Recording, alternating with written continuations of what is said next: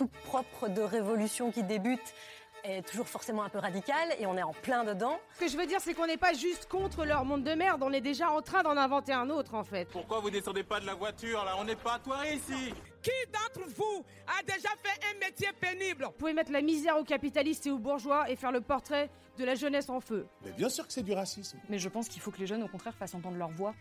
On se pose et on cause par Pauline. Un podcast pour celles et ceux qu'on entend moins et surtout les jeunes. Pfff, t'es trop radical coup, euh, oui, je me, je me considère comme militante. Je sais pas si je me considère comme militante. Moi, personnellement, je me considère comme militante. Alors, oui, déjà, je me considère comme militante.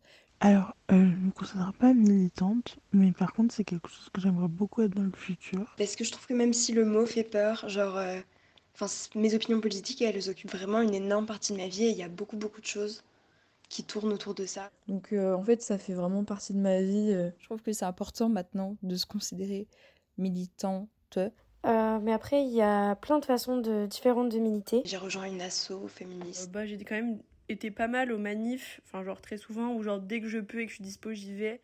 J'essaie de côtoyer des, le plus possible des endroits militants, même de l'ordre du divertissement. Et je défends mes opinions et mes idées euh, sur les réseaux sociaux aussi à mon entourage, genre ma famille, mes amis ou mes collègues de, de, travail. Je trouve toujours un moyen de défendre les idées, que ce soit via des discussions avec les autres, euh, via les réseaux sociaux, les manifestations. J'essaie aussi de vocaliser mes, vocaliser mes pensées, d'y réfléchir, de me renseigner sur le sujet, etc. Euh, puis forcément, y a, je, suis, je milite plus sur certains sujets que d'autres, parce qu'il y a certains sujets qui me parlent plus que d'autres. Et un jour, euh, mon daron, il m'a traité de fasciste. Ça me fait très mal. Il m'a dit que j'étais fasciste parce que j'ai dit que j'étais contre les méga bassines.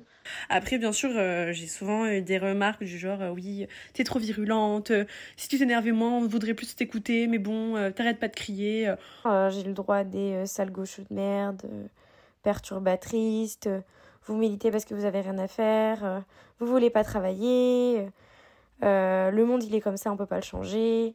Avant, on me faisait souvent passer pour la relou écolo, mais bon, euh, enfin, c'est pas relou d'être écolo en fait. Oh là là, ça y est, on peut rien dire, la féministe est là. Oh là là. Et puis que j'étais pas aussi assez tolérante. Forcément, euh, je suis trop en colère, je suis trop radicale, je fais rien de concret, j'ai pas parlé puisque je suis trop jeune.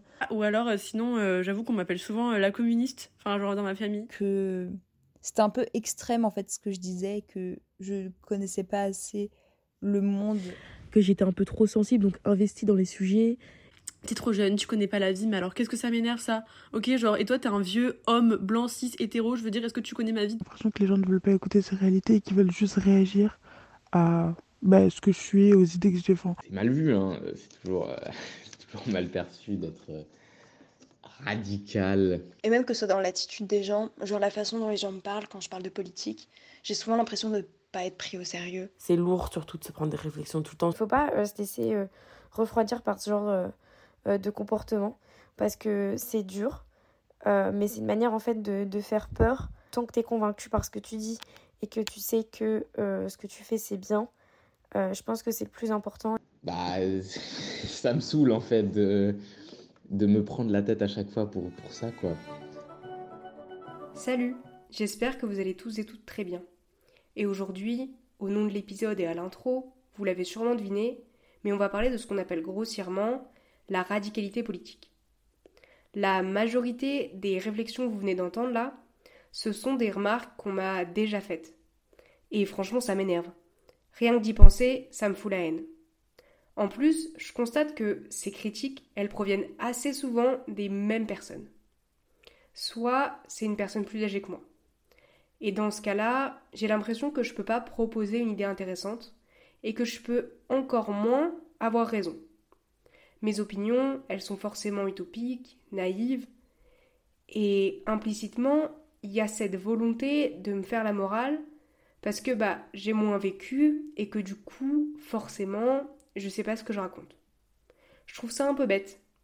Je pense que on peut constamment apprendre grâce aux personnes qui nous entourent. Et t'apprends pas la même chose d'un enfant de maternelle ou d'une personne âgée, mais est-ce qu'il faut hiérarchiser les savoirs et les ressentis?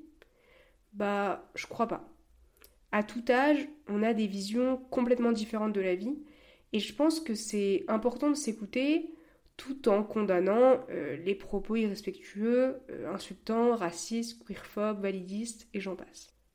Ensuite, autre cas de figure, la personne est un homme, un homme avec un petit h.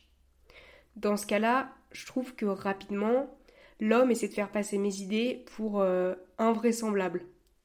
Même si j'aborde un sujet que je connais factuellement et concrètement mieux que lui, l'homme tentera de me décrédibiliser. Il m'expliquera les choses avec d'autres mots, d'un air condescendant et presque paternaliste.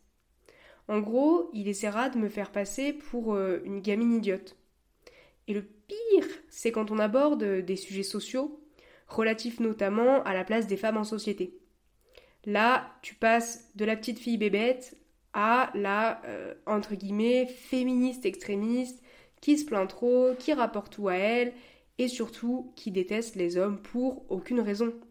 Toutes ces situations, elles peuvent se résumer en un concept né dans les années 2010, le mansplaining. C'est un anglicisme qui regroupe le mot man, homme, et le mot explaining, explication.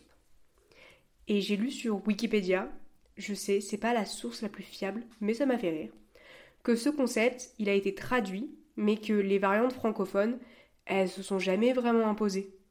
Donc en Belgique et en France, on peut entendre le terme m'explication, donc mec et explication. Et au Québec, le terme pénispliqué, je pense que j'ai pas besoin d'expliquer. Enfin, dernier cas de figure, la personne s'intéresse à la politique, mais je sais pas trop comment formuler sans être condescendante, mais disons que la personne, elle s'intéresse seulement euh, à la politique grand public. Je m'explique très vite avant qu'on attrape ma veste, mais je fais des études de sciences politiques. J'étudie les sciences politiques d'un point de vue théorique et empirique. J'apprends à critiquer les informations grand public, à analyser nos sociétés et euh, à utiliser les travaux des chercheuses. Et pourtant, on remet toujours mes propos en question. Je suis toujours trop. Je vais toujours chercher trop loin. Je veux en faire trop. Relier trop de choses entre elles. Je suis trop extrême, pas tolérante, je veux convaincre. Je veux trop souvent avoir raison. Bref, tout ça pour dire que on remet souvent mes connaissances en question alors que c'est carrément mon domaine d'étude. Enfin, mes connaissances, elles viennent pas nulle part. Elles viennent majoritairement de mes cours. Du coup, la question que je me pose, c'est est-ce qu'on remet autant en question euh, un ou une étudiante en biologie qui parle euh, de la tectonique des plaques? Bah, je pense pas. Et ce dernier cas de figure, pour moi, il découle clairement de la manière dont on nous forme à la politique. On en a déjà parlé dans le premier épisode du podcast consacré à l'école, mais je trouve qu'on développe pas assez, voire pas du tout, notre esprit critique. Parce que la politique, c'est pas parce qu'elle est partout qu'elle ne requiert pas euh, certains fondements. Sans base, il est très très facile de tomber euh, dans le piège des théories complotistes, des raccourcis rapides des infos, des mensonges des politiques, etc. Et c'est trop dommage parce que pour moi, la politique, elle doit être accessible à tous et toutes. Et pour ça, il faut savoir comment l'analyser, comment comprendre ses concepts et ses nuances. Je crois vraiment que tout le monde peut et doit s'exprimer, évidemment toujours dans le respect des uns et des autres, et que si on n'a pas toutes les clés théoriques, bah c'est vraiment pas grave. Notre avis reste quand même pertinent. Certaines opinions sont plus technocrates, d'autres plus philosophiques, ou d'autres plus pratiques et euh, humaines.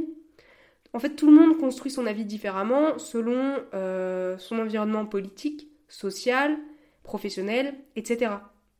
C'est pour ça que c'est très important de s'écouter parce qu'on apprend toujours les uns des autres. Mais je pense vraiment qu'il faut d'abord avoir certaines connaissances pour euh, comprendre les nuances, exprimer ses opinions et critiquer les idées des uns et des autres. Ce que je vous dis là, je le sais, c'est très théorique.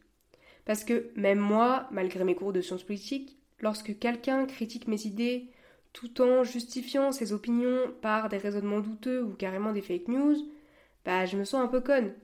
Parce que je sais d'avance que démanteler une fake news, c'est extrêmement long et compliqué et qu'en plus, bah, j'ai pas toujours la force mentale et l'énergie nécessaire pour le faire. C'est ce qu'Alberto Brandolini, un programmeur italien appelle le Bullshit Asymmetry Principle. L'idée, c'est que pour démentir une fake news, il faut beaucoup plus d'énergie et de temps que euh, pour la produire. Créer une fausse information, c'est très très facile. Il suffit de jouer sur l'émotionnel et l'instinctif. Ce principe, il est très bien compris par les médias grand public et certains s'en servent même pour faire le buzz avec euh, des titres accrocheurs ou l'utilisation euh, de termes polémiques. Parce que je sais pas si on s'en rend tous et toutes compte, mais les médias en général, ils ont un très fort impact sur euh, notre imaginaire collectif. Tout d'abord, les médias, ils construisent l'opinion publique. Pour être plus clair, ils façonnent nos idées et participent à ce qu'on appelle euh, communément notre euh, socialisation politique. Ils définissent également les groupes sociaux, souvent avec des visions stéréotypées. Regardez par exemple comment sont représentés les féministes ou les écolos. Ensuite, les médias y perpétuent l'ordre politique. Pour mieux comprendre cette idée, je vous conseille l'excellent documentaire Les nouveaux chiens de garde, sorti en 2012, et réalisé par Yannick Kerkhout et Gilles Balbastre. Il est dispo gratuitement sur YouTube et je vous mets le lien dans la description de l'épisode. Enfin, dernier point important. Les médias participent ou non à rendre visibles les euh, problèmes sociaux. Pour comprendre cette idée, il y a deux notions essentielles. La première, c'est celle de mise sur agenda. Elle désigne le moment où un problème privé devient euh, un problème public. L'exemple qui me vient de suite en tête, c'est l'inceste, longtemps confiné à la sphère privée et qui, euh, peu à peu, devient un problème public. La deuxième notion, c'est celle d'effet de cadrage. L'idée, c'est que les médias hiérarchisent et construisent différemment les problèmes. Par exemple, si on prend la question du changement climatique, on peut constater qu'elle est complètement dépolitisée dans les médias. Au contraire, les médias, ils ont plutôt tendance à mettre en avant les conséquences visuelles des catastrophes naturelles ou euh, des événements exceptionnels au détriment de leur cause. Le cadrage des médias sur ce sujet, il repose également sur ce que euh, Jean-Baptiste Combi, docteur en sciences de l'information et de la communication, il appelle la doxa sensibilisatrice. En gros, ça veut dire que les enjeux climatiques, ils sont complètement déconflictualisés. Ils sont plutôt présentés comme, euh, je cite, relevant moins des décideurs que de tout un chacun. Jean-Baptiste Combi note aussi que les médias, ils emploient régulièrement l'expression activité humaine. Selon lui, c'est une catégorie qui est universalisante car elle tend à orienter la responsabilité du changement climatique sur les individus, sur les actions du quotidien et non euh, sur les décideurs politiques. Ce que je veux montrer avec cette longue intro, car oui, ce n'est que l'introduction, c'est que comprendre les médias grand public, c'est une manière de comprendre le pouvoir en place. C'est une manière de comprendre ce que le gouvernement veut ou ne veut pas montrer à sa population. Et je trouve que ça se ressent particulièrement lorsque les médias mainstream évoquent l'engagement, notamment celui des jeunes, ainsi que euh, la radicalité politique entre guillemets. Pour illustrer mes propos, je vais vous parler d'un exemple très précis qui m'a fait rire jaune, mais qui m'a surtout mise en colère. En préparant l'épisode, je suis tombée par hasard sur un article du journal Le Point, publié en 2022, et qui s'intitule Sabotage, agression physique, dégradation d'œuvres d'art, les dérives se multiplient, certains militants climatiques prennent ainsi un visage inquiétant. C'est un article qui, par ses mots, m'a particulièrement choquée. Tout d'abord, il mentionne une génération qui transforme l'engagement en un combat permanent. Il continue en parlant de prétendues violences symboliques de l'État ou des riches. Cette remise en cause des violences, je vous avoue qu'elle m'énerve beaucoup. Et je pense que j'ai pas le temps ici de développer le sujet euh, de la, ou plutôt des violences, mais j'aimerais beaucoup en faire un épisode, donc euh, si ça vous tente, dites-le moi en commentaire. Finalement, l'article y définit ces militants par leur rapport complaisant à la violence et par la radicalité de leur pensée. Évidemment, cet article, il n'est pas le seul à dénigrer de la sorte le militantisme des jeunes. Et il n'est aussi pas le seul à minimiser les conséquences euh, actuelles et futures du changement climatique. Il est possible de donner des tonnes d'exemples similaires parce que ces représentations absurdes elles sont partout. Je considère vraiment que la représentation du militantisme euh, des jeunes est catastrophique. Euh, c'est quand même euh, une représentation assez boomer. Les médias mainstream, c'est plutôt des, des, chiens de garde du pouvoir, on va pas se mentir. Et, et moi, ça, en fait, ça me dégoûte.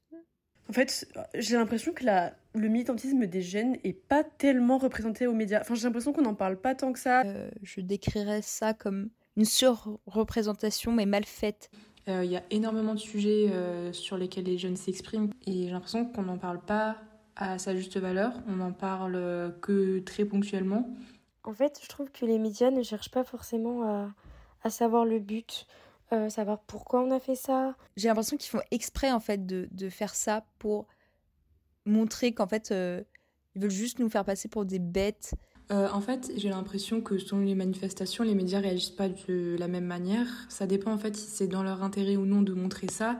Euh, limite, euh, on, on, nous diabolise, ce qui est ce qui est pas normal parce que oui, on est obligé d'arriver à, à, militer pour obtenir ce qu'on veut parce que ben on nous écoute pas en fait. Évidemment, leur lutte se fait beaucoup plus contre l'extrême gauche que contre l'extrême droite. Tu vois le traitement des médias, genre de Louis Boyard et Jordan Bardella, il est tellement différent, genre. Il y a le discours des euh, médias mainstream qui pour moi est très très dangereux, qui est de renvoyer euh, les, les deux euh, extrêmes, avec des guillemets, dans le même camp. Les jeunes d'extrême droite et de droite, mais ils sont représentés, je sais pas, genre comme les sauveurs de la nation. Mais du coup, concrètement, c'est quoi la radicalité? Le dictionnaire de l'Académie française, disponible en ligne gratuitement, il m'a permis de faire rapidement euh, l'historique de l'adjectif radical. De base, c'est un terme qui renvoie à la botanique, aux racines des choses. Mais on n'a pas besoin de remonter jusqu'à la première édition du dictionnaire parce que ça n'a pas vraiment d'utilité. Donc on va commencer avec sa septième édition parue en 1878. C'est à ce moment-là que le terme radical, il acquiert une connotation politique je cite, se dit des doctrines qui ont pour objet la réforme complète de l'État et de la société dans le sens de la démocratie. Dans l'édition suivante, de 1935, on apprend que le terme radical, dans le langage courant, signifie quelqu'un qui va au bout de ses opinions. Politiquement, les radicaux sont ceux qui recommandent l'application intégrale des principes de la démocratie. Dans l'édition actuelle, l'adjectif radical il est défini comme quelque chose qui, je cite, a trait au principe, à l'essence de quelque chose. Encore une fois, rien de bien méchant, n'est-ce pas? Dans ce cas-là, pourquoi le mot radical et son dérivé radicalité ont une connotation aussi euh, négative Dans son article Radicalisation et présence des jeunes dans la marche mondiale des femmes, un processus de construction de nouvelles formes de radicalité féministe contemporaine, publié en 2012 dans la revue Liens social et politique, Isabelle Giraud, elle parle, comme vous l'aurez deviné, de la Marche mondiale des femmes, abrégée MMF. C'est un mouvement d'action internationale et féministe né dans les années 90. Et l'autrice, elle explique que la MMF, elle a la particularité de reconnaître sa propre radicalité. En effet, pour lutter contre les violences faites aux femmes, elle se contente pas seulement de dénoncer les pouvoirs du patriarcat. Elle souhaite être radicale pour ainsi troubler le genre. Elle ajoute que la MMF s'est depuis toujours définie comme intersectionnelle. Par conséquent, les racines de l'oppression des femmes s'entremêlent avec l'oppression des personnes racisées, des personnes en situation de handicap, des personnes précaires, etc. Comme le résume parfaitement cette phrase extraite de Une décennie de lutte internationale féministe, ouvrage publié en 2008 par la MMF, notre position féministe radicale est liée à une conscience de la nécessité d'une résistance mondiale contre l'offensive néolibérale, patriarcale et raciste par nature. Rien à voir avec la violence, n'est-ce pas?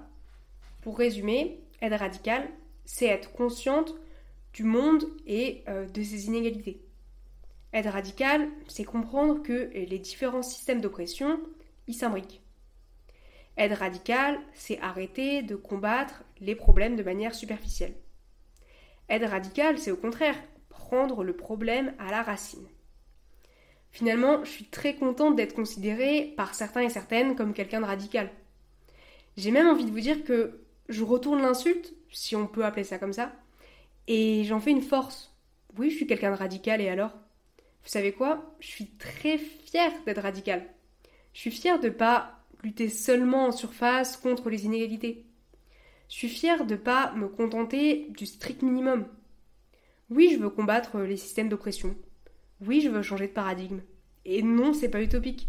Je pense sincèrement que la naïveté, elle vient plutôt de celles et ceux qui croient que le système actuel peut ou va nous sauver.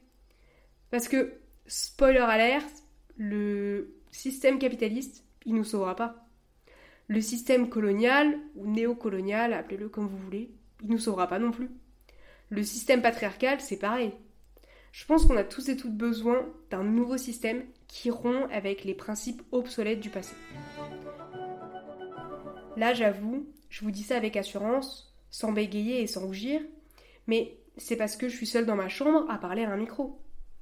Je me rends même pas vraiment compte que dans quelques semaines, ce que je dis là, ça sera disponible sur internet et ça pourra être écouté par tout le monde. Je vous rassure, hein, comme beaucoup de monde, j'ai du mal à exprimer mes idées. Et ça, même si je suis souvent sûre de mes opinions et que je suis en sciences politiques. Je suis quelqu'un de très sensible et il est très facile de m'énerver. Lorsque je suis en colère, mes sentiments prennent vite le dessus. Et ça met dans une position inconfortable parce que je me mets à stresser, à bégayer et à pleurer. Bref, je perds mes moyens. Et c'est trop dommage, je le sais, mais parfois, même souvent, je suis juste à bout. J'en ai marre de devoir m'expliquer, d'essayer de convaincre, et c'est ok. On est beaucoup dans ce cas-là, et je vous le dis, c'est complètement ok. Je trouve qu'on met vraiment trop de pression sur les épaules des militantes, alors que c'est pas notre rôle d'entre guillemets éduquer les gens. C'est pas notre rôle de constamment répondre aux remarques des autres. Il y a beaucoup, beaucoup de ressources dispo, parfois gratuitement, et surtout sous plein de formes pour apprendre sur n'importe quel sujet. Évidemment, on peut toujours aider, donner des pistes, des ressources ou des clés de compréhension, mais on ne peut pas apprendre pour les gens. On ne peut pas toujours s'informer pour les autres. Les activistes ne sont pas euh, des encyclopédies sur pattes. Elles ne connaissent pas par cœur tout ce qu'il y a à savoir sur leur sujet. Et c'est complètement ok. Avant d'être des militantes, nous sommes des êtres humains et c'est normal de ne pas toujours être au top de sa forme, au top de euh, son engagement. Pour résumer, je crois que tout le monde, pas de la même manière, je le conçois, peut s'informer. Et pour l'activisme, bah c'est pareil. Bien que des facteurs familiaux, scolaires ou économiques entrent en compte, tout le monde peut devenir un ou une activiste. Certaines d'entre nous ont commencé assez jeunes, dans un environnement familial propice, d'autres se sont engagés au lycée, au contact d'amis ou de professeurs, d'autres se sont engagés plus tard, lors d'un mouvement social exceptionnel, etc. Il y a autant de parcours, d'histoires que de militants. Et je crois qu'il est vraiment nécessaire de comprendre qu'il n'y a pas de bonne ou de mauvaise manière de s'engager. Et il est jamais trop tard pour commencer à militer. Euh, en vrai, moi je pense depuis toujours, parce que bah, déjà je suis une femme et je suis noire. Je pense que mon engagement, il s'est surtout fait à l'entrée à la fac. En tout cas, mes premières mobilisations, vraies mobilisations, c'était euh, les blocus du lycée. J'ai commencé vraiment à m'engager quand j'étais en troisième, parce qu'on avait des cours, moi j'étais aux États-Unis, on avait des cours de Global Citizenship, et du coup c'était vraiment... Euh, on étudiait le monde et on étudiait les problématiques dans le monde. Mon militantisme, il vient de mes parents d'abord. Il y a quelqu'un qui m'a fait rentrer dans le monde du militantisme sans le savoir. C'est mon surveillant du collège en troisième. Je pense que euh, mon engagement, il a commencé à se développer genre au lycée quand j'ai commencé à réaliser que moi aussi un jour j'allais payer des impôts. Euh, après au lycée, j'ai commencé à faire tout ce qui est euh, manifestation pour les climats, les blocus, etc. Enfin, la moindre occasion de faire enfin, de porter mes idées, je, je, l'ai toujours pris. Et après, l'année d'après, je suis rentrée en seconde et il y a eu la loi, euh, enfin la réforme du bac. Et là, à ce moment-là, je me suis dit, mais n'importe quoi, il faut qu'on aille manifester. Je pense que j'ai vraiment commencé à faire des choses concrètement euh, assez récemment, genre euh, bah, l'année dernière, pendant la réforme des retraites, je suis beaucoup allée en manif. Et je pense que ce qui m'a aussi beaucoup boosté, c'est une amie à moi qui, elle aussi, est très engagée Et voilà, à la fac, j'ai vraiment commencé à beaucoup me politiser. Vraiment, les manifs, ça a été un gros tournant, entre guillemets.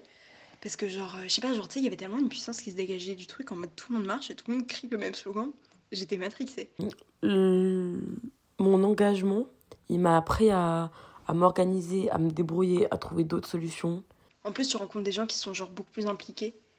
Euh, du coup, genre qui ont des expériences hyper différentes et tout. Depuis 2-3 ans, je, j'ai vraiment euh, pris en maturité énormément. Je me sens plus ouverte et plus évoluée depuis. Et je pense que oui, maintenant je me sens euh, changée, je me sens grandie. je me dis qu'il faut agir, il faut militer quand on en a l'occasion. Et c'est vrai que mon engagement politique, en vrai, il a un énorme impact sur, sur plein de trucs que je fais dans ma vie. Je me suis surtout sentie grandie, notamment dans les fréquentations que j'ai je me pose grave des questions en mode ouais, est-ce que genre est-ce que j'ai envie de participer à genre certains systèmes et tout? Est-ce que j'ai envie de prendre part à certains trucs auxquels on ne peut concrètement pas échapper? Je parle du capitalisme. C'est pas parce que les choses ne vont pas changer qu'on n'a pas le droit d'exprimer nos voix et que bah c'est cool de se retrouver avec des gens qui pensent la même chose et que on sait jamais peut-être qu'il y aura des évolutions et que surtout faut pas s'arrêter. Je suis trop heureuse que ça m'ait changé dans ce sens-là. Au fond, je crois que j'ai eu la chance de toujours baigner dans un environnement pas forcément militant, mais au moins politique. La première personne qui m'a influencée, c'est clairement mon père. Il était quelqu'un de très cultivé, qui lisait beaucoup, même énormément de livres. Et quand je dis livres, je parle de romans, d'essais, de BD, bref, vous avez l'image. Il lisait aussi des journaux et écoutait constamment la radio que ce soit France Culture ou le jeu des 1000 euros. Autant vous dire qu'avec lui, j'ai rapidement eu accès aux informations qui m'étaient utiles pour me forger et euh, ainsi aiguiser mon esprit critique. Ensuite, je dirais que ma grand-mère m'a pas mal influencée. Elle a toujours aimé l'histoire, l'histoire de l'écriture en particulier. Et moi, petite, mes hobbies c'était clairement les bouquins et l'Égypte ancienne. Du coup, c'est vrai qu'on s'est toujours échangé des livres sur des sujets qui nous plaisaient toutes les deux, pour en parler ensuite. Et c'est une tradition qu'on a gardée. Enfin, j'ai envie de vous parler de mon oncle. Oui, bah, je vous présente toute ma famille là. Avec lui, on s'est beaucoup moins échangé de ressources, mais euh, on a beaucoup, beaucoup discuté. Lui, il est engagé politiquement, il a ses opinions bien tranchées, et il est maire de son village. Du coup, c'est vrai qu'au niveau pratique, concret, il m'a beaucoup appris et il m'a surtout beaucoup inspiré. Je sais pas, je trouve ça cool de soutenir ces idées politiques dans la sphère publique. Toutes ces personnes, et évidemment bien d'autres, mais si je les citais toutes, on y passerait des plombes, elles ont impacté ma vision actuelle du monde et mon engagement. Et c'est comme ça qu'en seconde, précisément le 15 mars 2019, j'ai participé à la marche pour le climat. Je pense que c'est mon premier acte engagé. Et à ce moment-là, j'étais loin d'être pleinement convaincue, hein, je vous le dis. Je me souviens, j'étais là parce que la cause du climat, elle était et elle est toujours très importante à mes yeux, mais euh, c'était aussi une manière pour moi d'essayer. C'était ma première manif, alors c'était tout nouveau pour moi. J'étais insouciante, j'avais jamais cherché à mettre des mots précis sur mes idées, à me définir politiquement. C'était la première fois que j'exprimais mes opinions tout haut, dans la rue, avec des centaines d'autres personnes. Et au milieu de tous ces gens, de ces slogans et de ces chants, je me suis sentie inspirée. Cette marche, je la perçois vraiment comme un symbole. Pour moi, elle est synonyme de mon entrée dans le militantisme. En m'engageant, j'ai énormément appris. Parfois, j'étais juste présente physiquement aux événements. J'écoutais les autres, leurs idées ou leur vécu. C'est grâce aux autres que j'ai beaucoup appris. Ainsi, j'ai pu élargir ma vision des choses. J'ai appris à nuancer mes propos, à débattre, à écouter les autres. Depuis cette marche pour le climat de 2019, mon engagement il a changé. Mais en fait, il a simplement évolué. Il a grandi en même temps que moi. Peu à peu, j'ai pris conscience du monde qui m'entourait, et aujourd'hui, en 2023, bientôt 2024, j'ai 20 ans, et le monde, il me paraît malheureusement beaucoup moins beau que quand j'en avais 16. C'est peut-être parce que ma génération, notre génération, elle est née et elle a été imprégnée par la culture numérique. Ou alors c'est parce que notre génération, elle est la première à prendre conscience que le monde qui nous a été laissé, il a été largement compromis par les activités humaines. C'est en tout cas ce que proposent Claudine Athias Donfi et Martine Segalan, autrices de l'ouvrage Avoir 20 ans en 2020, Le nouveau fossé des générations, paru en 2020 aux éditions Odile Jacob. Elles affirment aussi que les jeunes françaises, malgré euh, leur forte abstention aux dernières élections, elles sont fortement politisées. Et je suis assez d'accord avec tout ça. Je pense pas que les jeunes se fichent du monde et de leur avenir. Je crois que c'est juste compliqué d'être jeune aujourd'hui. C'est normal parce que notre avenir, il est particulièrement stressant. C'est dur de penser que le changement climatique, il va inévitablement impacter nos vies. En plus de ça, de par la verticalité du pouvoir politique, les institutions actuelles, elles paraissent complètement inutiles, obsolètes. Et je pense que c'est en partie pour ça les jeunes, ils se désintéressent des formes institutionnelles de participation politique. Le vote, il semble inefficace.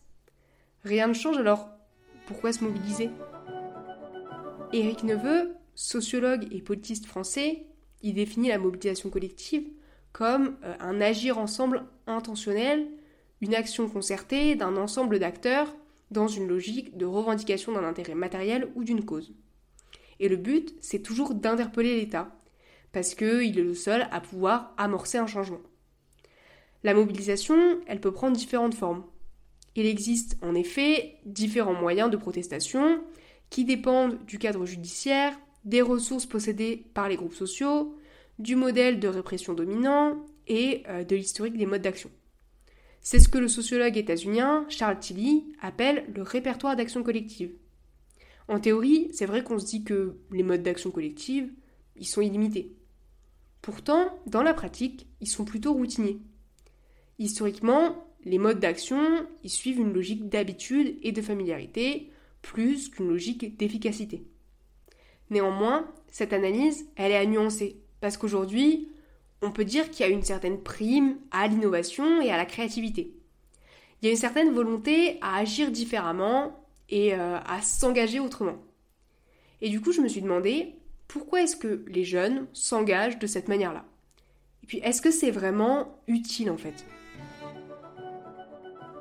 Pourquoi je m'engage? Alors, ben parce que j'en ai besoin et j'en ai envie. Je pense que c'est parce que, en fait, ça me révolte trop ce qui se passe. Enfin, je veux dire, j'ai l'impression que c'est pas possible de passer à côté de ça et de ne rien faire. Je crois que je m'engage parce que je suis sensible. Enfin, comment dire, c'est comme si ça brûlait en moi, genre chacun a ses flammes. Et moi, c'est un peu cette flamme de contre l'injustice. C'est moi, je pense d'abord par empathie. Je me dis, mais c'est même pas une question, je, on ne peut pas. Enfin, il y a des trucs que je ne peux littéralement pas accepter. Je m'engage en partie parce que bah, euh, si chacun fait le maximum de choses qu'il peut faire, c'est comme ça que on peut euh, faire bouger les choses.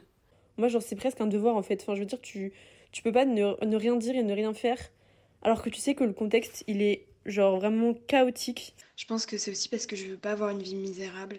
Et euh, parce que je veux pas trahir euh, mes idéologies. Moi, j'ai pas envie de vivre dans une société si individualiste.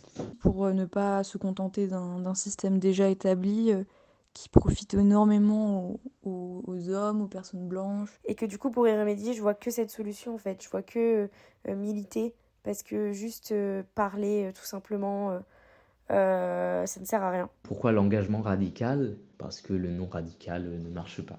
C'est toujours un combat permanent entre nous, le peuple, et, et le système le terme radical, il fait un peu peur, physiquement même. Enfin, je sais pas comment il résonne. Alors que ça, ce qui fait le plus peur, c'est ce qui a poussé cette, à cette radicalité, tu vois. Je suis pas du tout contre, contre la violence dans euh, les manifs parce que je pense qu'au bout d'un moment, bah, c'est la seule solution. Maintenant, je vais euh, en haut de tête, enfin en haut de, de manif, quoi. Après, moi, j'avoue que j'ai beaucoup de mal. Enfin, ça me fait peur. Hein. Concrètement, on va pas se mentir. Franchement, j'ai peur. Je sais que si je faisais rien, je culpabiliserais de ne rien faire. Je suis la première à dire qu'il faut, euh, qu'il faut s'engager, mais ça arrive euh, par moments de ne pas pouvoir le faire. Euh, pour moi, il n'y a pas de petites ou de grandes victoires. Ça reste quand même des victoires. En fait, j'ai l'impression que genre juste c'est foutu et que le système est trop ancré dans certains trucs. Je pense qu'on peut toujours avoir espoir. Je connaîtrai aucun monde qui sera euh, différent de celui-là. Il sera toujours sexiste, raciste, tout ce que tu veux. Ça va peut-être même aller de pire en pire. Parce que j'avoue que j'ai plus espoir. Justement, oui, c'est pour l'espoir que je m'engage. Je pense que certains ne se rendent pas forcément compte euh, de l'impact de nos actes parce qu'ils peuvent certes être petits, mais si tout le monde s'y met, on peut faire vraiment des grandes choses. Et je sais pas si c'est trop utopique comme idée. Même si ça, en fait, même si ça change pas, je me dis que bah, au pire, je l'ai fait. Michel Offerlé, c'est un chercheur en sciences sociales français. Il identifie trois éléments décisifs dans l'actuel répertoire d'action collective. Tout d'abord, le nombre. C'est la modalité d'action la plus classique parce que l'efficacité, elle rime souvent avec le nombre. Accumuler de la masse, ça permet de gêner, que ce soit matériellement ou symboliquement. Ensuite, il y a l'expertise. Ce critère, seuls certains groupes d'activistes peuvent se le permettre. Mais il permet d'objectiver une réalité de manière chiffrée. Grâce à la mobilisation de scientifiques, il est possible de produire des connaissances qui, en théorie, ne peuvent que consolider la légitimité des militantes. Enfin, il y a le scandale. Et là, il y a deux manières qui peuvent s'entremêler de faire scandale. Soit c'est le mode d'action qui est choquant, soit c'est l'information révélée qui est scandaleuse. Ces stratégies de scandalisation, elles permettent aux groupes qui n'arrivent pas à mobiliser une masse importante d'individus de euh, se faire entendre. Et là, quand je parle de scandale, vous avez forcément au moins une idée en tête. Ça peut être des actions dans des musées, des fuites d'informations compromettantes, ou même euh, l'interruption de grands événements internationaux. Bref, des exemples d'actions scandaleuses, entre guillemets évidemment, parce que la notion de scandale, elle est très subjective. Est-ce que c'est vraiment plus choquant de balancer un liquide sur une vitre que euh, de compromettre notre propre existence sur Terre? Bah, C'est discutable. Bref, pardon, j'ai dérivé. Mais mon idée de base, c'était de dire que des actions scandaleuses, il y en a pas mal. Mais est-ce que c'est efficace? J'ai pas trouvé grand chose sur le sujet parce que, étant donné que c'est de l'histoire très récente, bah c'est difficile de se projeter. J'ai simplement lu un article de Bon Pote, publié en 2022 sur son site web, et qui s'intitule C'est contre-productif, ça dessert la cause, l'activisme est-il toujours efficace? Je vous le dis de suite, hein, cet article ne nous dira pas si la radicalité, elle est efficace ou non. Comme je viens de vous le dire, c'est trop récent, on n'en sait rien. Toutefois, cet article m'a appris beaucoup de choses, donc je vous partage ce que j'en ai retenu. En gros, Bon Poste, il explique que le but des actions qualifiées de radicales, c'est pas, comme on pourrait le croire, de changer l'opinion publique. Le but, c'est d'inciter les gens à se mobiliser à travers des actions qui sont perçues comme plus modérées. Ainsi, on peut dire que la fenêtre d'Overton, Petit à petit, elle se déplace. La fenêtre d'Overton, pour faire très simple, c'est une allégorie, une image en gros, qui désigne le fait que les idées qui sont jugées acceptables par la population, elles sont toutes à l'intérieur d'un périmètre précis. Ce périmètre précis, c'est la fenêtre. Et cette fenêtre, elle est mouvante. J'espère que j'ai été claire, et si c'est pas le cas, allez lire l'article de Bon Pote. Il est dispo gratuitement et peut-être qu'il vous permettra de mieux comprendre la symbolique de cette foutue fenêtre. Il y a aussi quelque chose d'autre que mon pote souligne très justement, c'est que lorsqu'une action elle dérange pas, bah elle dépasse pas la bulle écolo et du coup elle n'a pas de couverture médiatique importante. C'est ce que Rob Wheeler appelle le dilemme de l'activiste. Et c'est vrai que pour en revenir aux médias, et oui, encore eux, bah les médias ils montrent pas beaucoup de scientifiques. Et quand je dis scientifique, je parle pas de lobbyistes ou de commerciaux. Hein. Non, non, je parle de personnes qui font de la recherche en laboratoire. Par contre, c'est vrai que les médias, ils médiatisent vachement plus les militantes. Donc finalement, ces actions radicales, elles permettent de faire exister la lutte climatique dans les médias. Et là, à moins qu'il n'y ait plus que des convaincus, vous allez me dire, oui mais il y a la désobéissance civile aussi. Bon déjà, qu'on mette de suite les choses au clair, évidemment qu'on a déjà essayé. Le problème c'est que ça fonctionne pas. Le problème c'est qu'on n'est pas entendu. Le problème c'est qu'on est réprimé quand même. Du coup, on bascule forcément vers des formes plus violentes d'action. Et c'est marrant parce que... Enfin non, c'est pas marrant, mais disons que c'est intéressant. Parce que la plupart des appels à la non-violence, ils viennent du gouvernement. C'est ce que relèvent Manuel Cervera Marzal et Silvio Itro dans leur article Non-violence et désobéissance civile dans les luttes actuelles, publié en 2021 dans Alternatives non violentes. Les deux chercheuses, y elles montrent qu'en appelant à la non-violence, le gouvernement y divise ainsi les mouvements entre les entre guillemets bons manifestants et les casseurs. Bon, maintenant qu'on a dit tout ça, qu'on a parlé des médias, qu'on est remonté au radical du mot radical, et oui, petit jeu de mots, qu'on a parlé de l'engagement, de l'utilité de cet engagement et des formes qu'il peut prendre, je pense qu'il est temps de conclure avec la question. Est-ce que ces modes d'action radicaux sont légitimes? Moi, je réponds directement oui, hein, je vous le dis. Encore une fois, on parle de biens matériels contre la survie du vivant tel qu'on le connaît. On court à notre propre perte. Enfin, pour moi, le choix, il est vite fait. Hein. Et c'est ce que souligne très bien Léna Lazare, écologiste française, dans le débat de midi, une émission France Inter animée par Jean-Mathieu Perrin. Et si vous voulez retrouver l'épisode, c'est celui du 10 août 2023, intitulé La radicalité écolo est-elle le meilleur moyen pour faire avancer le combat pour la planète? En fait, des gens souffrent et meurent, et nous on trouve quand même le moyen de s'indigner de dégradations purement matérielles. Et on appelle ça des violences. Enfin, ça me dépasse. En plus, les actions radicales, elles surviennent lorsque les négociations, elles sont inefficaces. Et ces actions radicales, elles permettent enfin d'avoir un impact sur le réel. Elles n'ont pas forcément encore d'énormes répercussions politiques, mais elles peuvent avoir des conséquences juridiques et des projets peuvent être stoppés. Et pour Léna Lazare, et je la rejoins complètement sur ce point, ne pas être radical, c'est une forme de coquetterie occidentale. Il est possible d'être plus que des consommatrices passives et passifs. Parce que, même si c'est pas notre engagement individuel qui changera le cours du monde, notre engagement collectif, il peut vraiment faire la différence.